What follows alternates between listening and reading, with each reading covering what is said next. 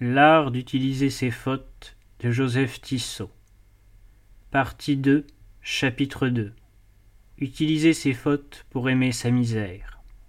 Le plus haut point de l'humilité, dit saint François de Sales, consiste à non seulement reconnaître volontairement notre misère, mais à l'aimer et à s'y complaire, et non point par manque de courage et de générosité, mais pour exalter d'autant plus la divine majesté et estimer beaucoup plus le prochain en comparaison de nous-mêmes.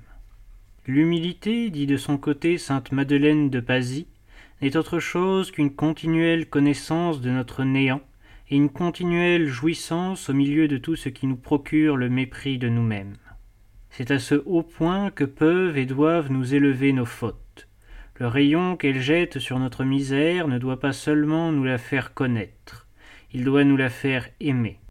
Nous sommes tous, dit notre aimable docteur, nous sommes tous capables des défauts des autres, et il ne faut jamais s'étonner d'en rencontrer, car si nous demeurons quelque temps sans tomber en faute, peu après, nous ne ferons que faillir, et ferons plusieurs grandes fautes, dont il faut profiter à cause du mépris qu'il nous en revient.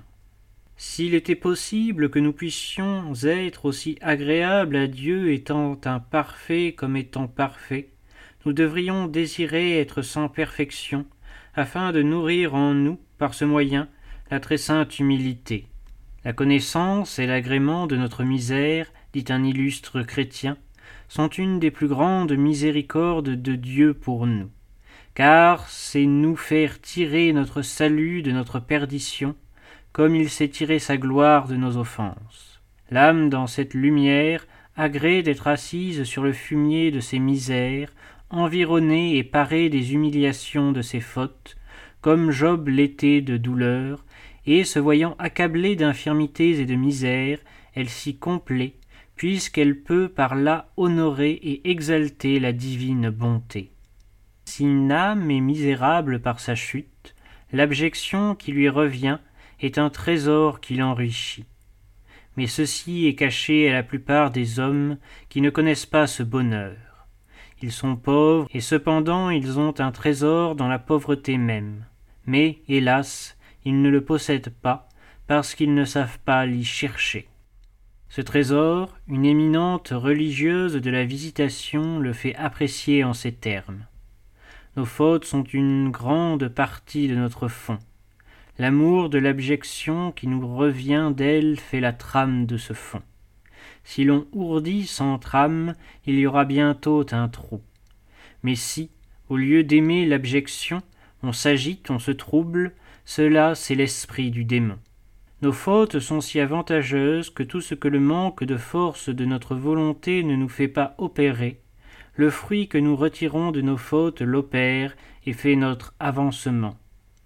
La vie est une suite de chutes après lesquelles nous devons aussitôt nous relever en coupant court et en disant Je ne le ferai plus. Cette manière de faire éclaire, fortifie, encourage. Les fautes ne sont pas nuisibles quand elles sont ainsi réparées. On peut regagner par l'humilité ce qu'on a perdu par lâcheté. La vérité est que nous sommes misérables et que, abstraction faite des dons de Dieu, nous n'avons que le néant et le péché. Nous devons être heureux de le reconnaître et de le voir reconnaître par nos frères quand cela se peut sans scandale, de la même manière qu'un homme, épris de science, se tient heureux d'avoir découvert une vérité scientifique et de pouvoir la démontrer et la faire admettre à ses semblables. Un sentiment contraire serait aussi opposé à la loyauté qu'à l'humilité, et tomberait sous le blâme du roi David, pourquoi aimez-vous la vanité et recherchez-vous le mensonge? Ces tâches vont bien sur moi, disait une sainte âme en regardant ses imperfections. Et une vraie fille de saint François de Sales, pratiquant à la lettre les leçons de son bienheureux père, s'écriait S'il était possible de faire que nos chutes n'offensent point Dieu, je désirerais tomber sans cesse pour être sans cesse confondu et anéanti. Ce n'est pas seulement par respect de la vérité, continue le bienheureux évêque de Genève, que l'humilité chrétienne inspire, la joie de n'être rien et de n'être compté pour rien, c'est encore et surtout par respect pour les humiliations du Verbe incarné. Ce divin agneau, en revêtant son adorable innocence avec les habits du péché, a daigné accepter notre condition déchue en tout ce qui n'est pas le péché lui-même. L'Évangile nous dit les profondeurs d'abaissement où il est volontairement descendu, et les opprobres dont il a voulu être rassasié. Mais des siècles de méditation ne suffiraient pas à nous faire comprendre la soif d'humiliation qui dévorait son divin cœur, et qui le poussait, joyeux, vers les plus sanglantes ignominies, comme vers un festin parfaitement assorti à sa qualité de tenant des pécheurs. L'âme vraiment chrétienne éprouve le besoin de prendre place dans ce banquet d'opprobre aux côtés de son bien-aimé. Elle, la coupable, ne peut se résoudre à le laisser, lui, l'innocent, s'abreuver seul à la coupe des humiliations. Elle en veut sa part, et le bonheur d'y poser ses lèvres, là où son Dieu, son Sauveur, a posé les siennes, transforme en délicieux breuvage le fiel le plus amer. Ajoutez à cela que les humiliations, selon la remarque de saint Bernard, sont la voie indispensable pour arriver à l'humilité, et que, par conséquent, une âme convaincue de la nécessité de cette vertu doit aimer et rechercher les humiliations, comme le voyageur vivement désireux d'atteindre un but s'attache à la route qui y conduit. Enfin, ainsi que nous le verrons au chapitre suivant, notre misère est aimable encore parce qu'elle appelle en nous les miséricordes les plus abondantes du cœur de Dieu. Sous chacun de ces rapports, nos péchés peuvent être utilisés pour nourrir en nous l'amour de notre misère. En nous la faisant mieux voir, ils établissent, par leur poids humiliant, une équation pratique pleinement satisfaisante pour un jugement droit entre la confusion qu'ils font naître et les opprobres intérieurs et extérieurs que nous méritons. Ce que notre Seigneur acceptait, recherché avec avidité comme caution des pécheurs, nous l'apprécierons comme un lot rigoureusement proportionné à notre qualité réelle de pécheurs. Chacune de nos chutes deviendra un jalon de plus pour nous aider à descendre dans l'appréciation de nous-mêmes et dans les exigences de notre égoïsme jusqu'à la dernière place nous convient et où, malheureusement, notre invincible orgueil ne nous tiendra que trop au-dessus de celui qui a voulu être le dernier de tous, l'opprobre des hommes et l'abjection du peuple. Le profit que nous tirerons de nos fautes sera bien plus grand, si elles nous font aimer notre misère, puisque notre aimable saint, cherchant toujours le thermomètre de la sainteté dans l'humilité, admet sans peine qu'une âme, utilisant ainsi ses chutes, puisse surpasser une autre âme moins sujette à faillir. Il est possible qu'une sœur, que vous verrez trébucher fort souvent et commettre beaucoup d'imperfections, soit plus vertueuse et plus agréable à Dieu par la grandeur du courage qu'elle conserve parmi ses imperfections, ne se laissant point troubler ni inquiéter de se voir si faible, ou par l'humilité qu'elle en retire ou encore par l'amour de sa misère, qu'une autre qui aura une douzaine de vertus naturelles ou acquises, et qui aurait moins d'efforts et de travail, et par conséquent peut-être moins de courage et d'humilité que l'autre, que l'on voit si faible. Saint Pierre fut choisi pour être le chef des apôtres, quoiqu'il fût sujet à beaucoup d'imperfections, en sorte qu'il en commettait, même après qu'il eut reçu le Saint-Esprit, mais parce que, malgré ses défauts, il avait toujours un grand courage et ne s'en étonnait point. Notre Seigneur en fit son lieutenant et le favorisa plus que les autres, de sorte que nul eut raison de dire qu'il ne méritait pas d'être placé au-dessus de saint Jean ou des autres apôtres. Sainte Jeanne de Chantal aimait répéter ces enseignements de son bienheureux père. Ma très chère petite, écrivait-elle à la sœur de la croix de Fésigny, c'est une pure tentation que vos découragements, car dites-moi quels fruits vous apporte-t-il et quels motifs en avez-vous? Pensez-vous qu'il soit en notre pouvoir d'être toujours attentives à Dieu et de ne point faire de faute Certes, il faudrait être un ange. Or, je vous prie de vous accommoder à la condition de cette misérable vie, mais sans aucune anxiété ni trouble, et quand vous aurez manqué à la fidélité, humiliez-vous sans découragement Cette humiliation et amour de votre misère, avec tranquillité et paix, sera plus agréable à Dieu que vos pointilleuses fidélités.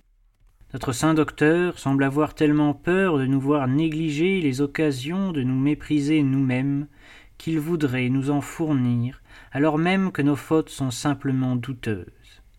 Il nous conseille en ce cas de prendre le parti le plus méritoire, c'est-à-dire le plus défavorable à notre orgueil et le plus profitable à la sainte humilité. J'ajoute, pour un avis général, écrit-il, que quand nous ne savons pas discerner si nous avons bien rendu notre devoir en quelque occurrence, et doutons d'avoir offensé Dieu, il faut alors s'humilier, supplier Dieu qui nous excuse et lui demander plus de lumière pour une autre fois, oublier tout à fait ce qui s'est passé, et se remettre à notre tâche ordinaire. Car une curieuse et empressée recherche pour savoir si nous avons bien fait provient indubitablement de notre amour-propre, qui nous fait désirer savoir si nous sommes braves, là où l'amour pur de Dieu nous dit Misérable ou quoi que tu as été, humilie-toi, appuie-toi en la miséricorde de Dieu, demande toujours pardon, et sur une nouvelle résolution de fidélité, repars à la poursuite de ton progrès. C'est la pensée de l'auteur de l'imitation. Seigneur, votre abondante miséricorde m'est plus avantageuse pour obtenir le pardon de mes offenses que toute l'idée que je puisse avoir de ma justice pour la défense de ma conscience que je ne connais pas à fond. Ce n'est pas seulement dans le fort intime et caché de notre âme que nos fautes, en nous dévoilant notre misère, donnent l'occasion de l'aimer et de mieux nous humilier. Souvent le prochain, témoin de nos chutes, voit à découvert notre faiblesse et notre misère. Alors l'abjection extérieure s'ajoute à notre abjection intérieure. Nous devons accepter et aimer l'une comme l'autre, et nous pouvons de la sorte doubler la somme de nos gains spirituels. Ainsi faisait monsieur de Bernières, que nous avons cité déjà à plusieurs reprises. Vous savez, écrivait-il à un ami, vous connaissez mon dernier emportement, et vous en avez été témoin.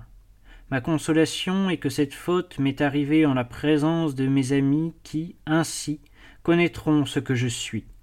J'ai un grand déplaisir d'avoir déplu à Dieu, étant infidèle à ses grâces.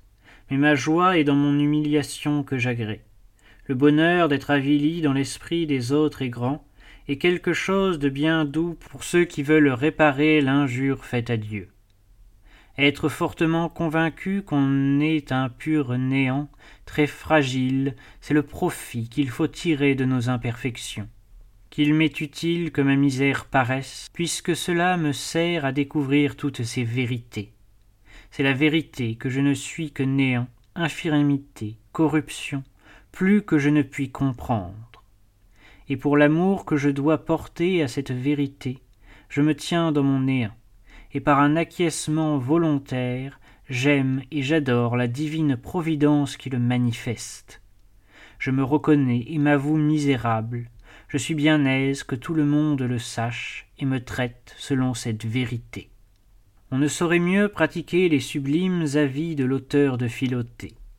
Au reste, avec l'esprit de mesure qui le distingue, saint François de Sales a soin de sauvegarder les droits de la vérité, en dissuadant de simuler les défauts, sous prétexte de chercher le mépris, à moins d'une inspiration toute spéciale telle que l'ont reçue quelques saints, et les droits de la charité, en recommandant de réparer le scandale ou le froissement que nos fautes peuvent avoir causés à nos frères si je me suis emporté par colère ou par dissolution à dire des paroles indécentes, et dont Dieu et le prochain sont offensés, je me repentirai vivement et serai extrêmement peiné de l'offense que je m'efforcerai de réparer le mieux qu'il me sera possible. Mais je ne laisserai pas d'agréer le mépris qu'il m'en arrive, et si l'un pouvait se séparer de l'autre, je rejetterai ardemment le péché et garderai humblement l'abjection. Je fais une sottise, elle me rend abject. Bon. Je donne du nez à terre et je tombe en une colère démesurée. Je suis désolé de l'enfance à Dieu, et bien aise que cela me déclare vil, abject et misérable? Néanmoins, ma fille, prenez bien garde à ce que je m'en vais vous dire. Encore que nous aimions l'abjection qui s'ensuit du mal, il ne faut pas pourtant négliger de remédier au mal. Je ferai ce que je pourrai pour ne pas avoir l'ulcère au visage, mais si je l'ai, j'en aimerai l'abjection. En matière de péché, il faut encore plus fortement tenir à cette règle. Je me suis emporté en ceci ou en cela, j'en suis peiné, quoique j'embrasse de bon cœur l'abjection qui s'ensuit, et si l'un se pouvait séparer de l'autre, je garderais chèrement l'abjection et ôterais le mal et le péché. Si nos efforts pour réparer l'offense faite à nos frères ou le scandale que nous avons pu leur donner allaient jusqu'à recourir leur pleine estime et à nous relever dans leur opinion comme si nous n'avions point failli, alors, obligés par le devoir, d'ôter notre misère de devant leurs yeux, il faut la cacher dans l'intimité de notre cœur. Autant que la charité et le devoir du bon exemple peuvent le permettre, notre saint ne voulait pas qu'on se prive du bénéfice de l'abjection extérieure. Je voudrais, pour ce qui regarde nos défauts, que nous ne nous efforcions pas de les couvrir, car du fait de ne pas les laisser voir dehors, ils n'en sont pas meilleurs. Les sœurs ne croiront pas pour cela que vous n'en ayez point, et vos imperfections seront peut-être plus dangereuses que si elles étaient découvertes, et vous causent de la confusion, comme celles qui sont plus faciles à laisser paraître à l'extérieur. Il ne faut donc pas s'étonner, ni se décourager, quand nous commettons des imperfections devant nos sœurs, au contraire, il faut être bien joyeuse d'être reconnue pour telles que nous sommes. Même quand on a une charge et par conséquent on semble mieux tenu à sauvegarder sa réputation auprès de ses subalternes, le fondateur de la visitation, avec la prudence voulue, aime qu'on profite de l'abjection partout où on la trouve. Vous me demandez si la supérieure ou la directrice ne doit point témoigner de la répugnance à ce que les sœurs voient ses défauts, et à ce qu'elle doit dire quand une fille vient s'accuser tout simplement de quelque jugement ou penser qu'il a marque d'imperfection, comme par exemple si quelqu'un avait pensé que la supérieure aurait fait une correction avec passion. Je dis que ce qu'elle doit faire en cette occasion, c'est de s'humilier et recourir à l'amour de sa misère, mais si la sœur était un peu troublée en le disant, la supérieure ne devra faire semblant de rien, mais détourner la conversation, et néanmoins cacher l'abjection dans son cœur.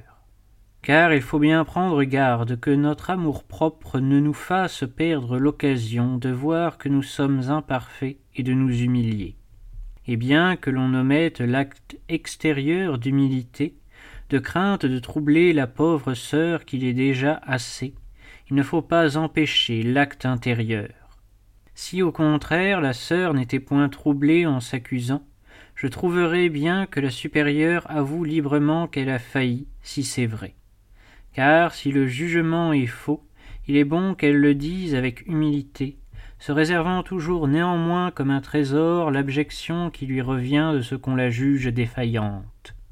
Voyez-vous, cette petite vertu de l'amour de notre misère ne doit jamais s'éloigner d'un pas de notre cœur, parce que nous en avons besoin à tout moment, si avancés que nous soyons dans la perfection, d'autant que nos passions renaissent quelquefois après que nous avons vécu longtemps face à Dieu, et après avoir fait de grands progrès dans la perfection. Les sœurs ne doivent pas s'étonner de ce que la supérieure commette des imperfections, puisque saint Pierre, tout pasteur qu'il était de la sainte Église, et supérieur universel de tous les chrétiens, tomba bien en une faute telle qu'il dut être corrigé, ainsi que dit saint Paul. De même, la supérieure ne doit pas témoigner de l'étonnement si l'on voit ses fautes, mais elle doit imiter l'humilité et la douceur avec laquelle saint Pierre reçut la correction que lui fit saint Paul, nonobstant qu'il fût son supérieur. L'on ne sait ce qui est le plus considérable, si la force ou le courage de saint Paul à reprendre saint Pierre, ou l'humilité avec laquelle saint Pierre se soumit à la correction, pour une chose qu'il pensait bien faire et avoir une fort bonne intention. Sainte Marie Madeleine de Pazy, voyant un jour la haute opinion qu'avait d'elle une de ses novices, se mit à lui raconter en sanglotant ses défauts et ses tentations. et, après s'être représentée comme la plus criminelle des femmes, ajouté Je vous ai dit cela, ma fille, pour vous apprendre sous quelle maîtresse vous êtes tombée. Si Dieu ne m'avait enfermé dans un cloître, j'aurais fini mes jours dans une prison perpétuelle ou sous la hache du bourreau. Priez donc pour moi, pour que j'obtienne mon salut de la toute gratuite bonté de Dieu. Plus près de nous, par le temps et par le lieu où elle vécut, une digne fille de saint François de Sales, nommée supérieure de son monastère, disait en confidence à une de ses sœurs. Ce qui me réjouit, c'est que la supériorité entretiendra en moi la sainte abjection, mes nombreux défauts étant mieux en évidence sur le chandelier que dans l'obscurité d'une cellule. À plus forte raison, l'évêque de Genève voulait-il, lorsqu'on a le bonheur d'être inférieur, qu'on embrasse avec décision les humiliations extérieures, et il se moquait impitoyablement des âmes trop sensibles à cet égard. Je suis méprisé et je me fâche, comme les pans et les singes. Je suis méprisé et je m'en réjouis, les apôtres faisaient ainsi. Savez-vous ce qu'il faut dire quand nous sommes corrigés et mortifiés? Il nous faut prendre cette mortification comme un fruit savoureux, et le cacher en notre cœur, le caressant le plus tendrement qu'il nous sera possible. Nous croyons avoir démontré, à l'école de saint François de Sales, tout ce que la sainte humilité peut tirer comme utilité de nos chutes. En nous faisant mieux connaître et aimer notre misère, elles peuvent, de l'abîme qu'elles ont creusé, nous élever au degré le plus précieux de la plus nécessaire des vertus, et devenir pour l'âme le principe d'une nouvelle splendeur. Selon le texte de Job et la pensée de saint Bernard, l'âme pécheresse paraîtra d'autant moins vile au regard de Dieu qu'elle le sera davantage à ses propres yeux dans le souvenir de ses péchés. Profitons ainsi de nos fautes, et comme le dit Fénelon, elles serviront plus en nous rabaissant à nos propres yeux que nos bonnes œuvres en nous consolant. Les fautes sont toujours des fautes, mais elles nous mettent dans un état de confusion et de retour à Dieu qui nous fait grand bien. Il y a certaines matières qui en apparence salissent les habits, et qui néanmoins servent à ôter les taches. C'est l'usage que font les justes de leurs péchés, tout en les détestant. Ils s'en servent pour purifier leur âme de l'orgueil qui est le plus grand de leurs péchés. Sachons utiliser nos fautes de cette manière, à peine elles nous ont échappé, et en même temps effaçons-les par la pénitence. Utilisons-les également quand leur souvenir vient nous attrister. Il est des herbes à fort mauvaise odeur qui, à force de se dessécher, exaltent à la fin un agréable arôme. Qu'il en soit de même des péchés de notre pauvre vie. Une sainte fille de l'ordre de la Visitation conservait joyeusement un petit sachet de papier qu'à sa mort on trouva dans sa cellule avec cette inscription Ceci est pour parfumer mon cœur de l'odeur précieuse de ma misère. Elle avait mis dans ce sachet tout ce qu'on lui avait dit ou écrit d'humiliant, les défauts dont on l'avait averti, ce que ses confesseurs lui avaient dit de plus fort dans ses confessions, et toutes les fautes dont on lui avait fait la correction. Nous n'aurons pas de peine à nous faire ce sachet. Nous trouverons, hélas, en regardant en arrière dans notre vie, les mauvaises plantes d'innombrables fautes, qui nous serviront à le remplir. Mettons-les à profit de cette façon, et répétons le mot admirable du père de la Colombière. Heureuse misère dont le sentiment me porte à rougir devant Dieu et à m'abaisser devant les hommes. Si vous m'êtes nécessaire, je ne voudrais pas vous changer pour les mérites et les vertus des autres. J'aime mieux être tel qu'il faut que je sois pour être humble je renonce à toutes les grâces qui pourraient me priver de cet avantage, et pour ne point le perdre, je consens à être privé de tout le reste.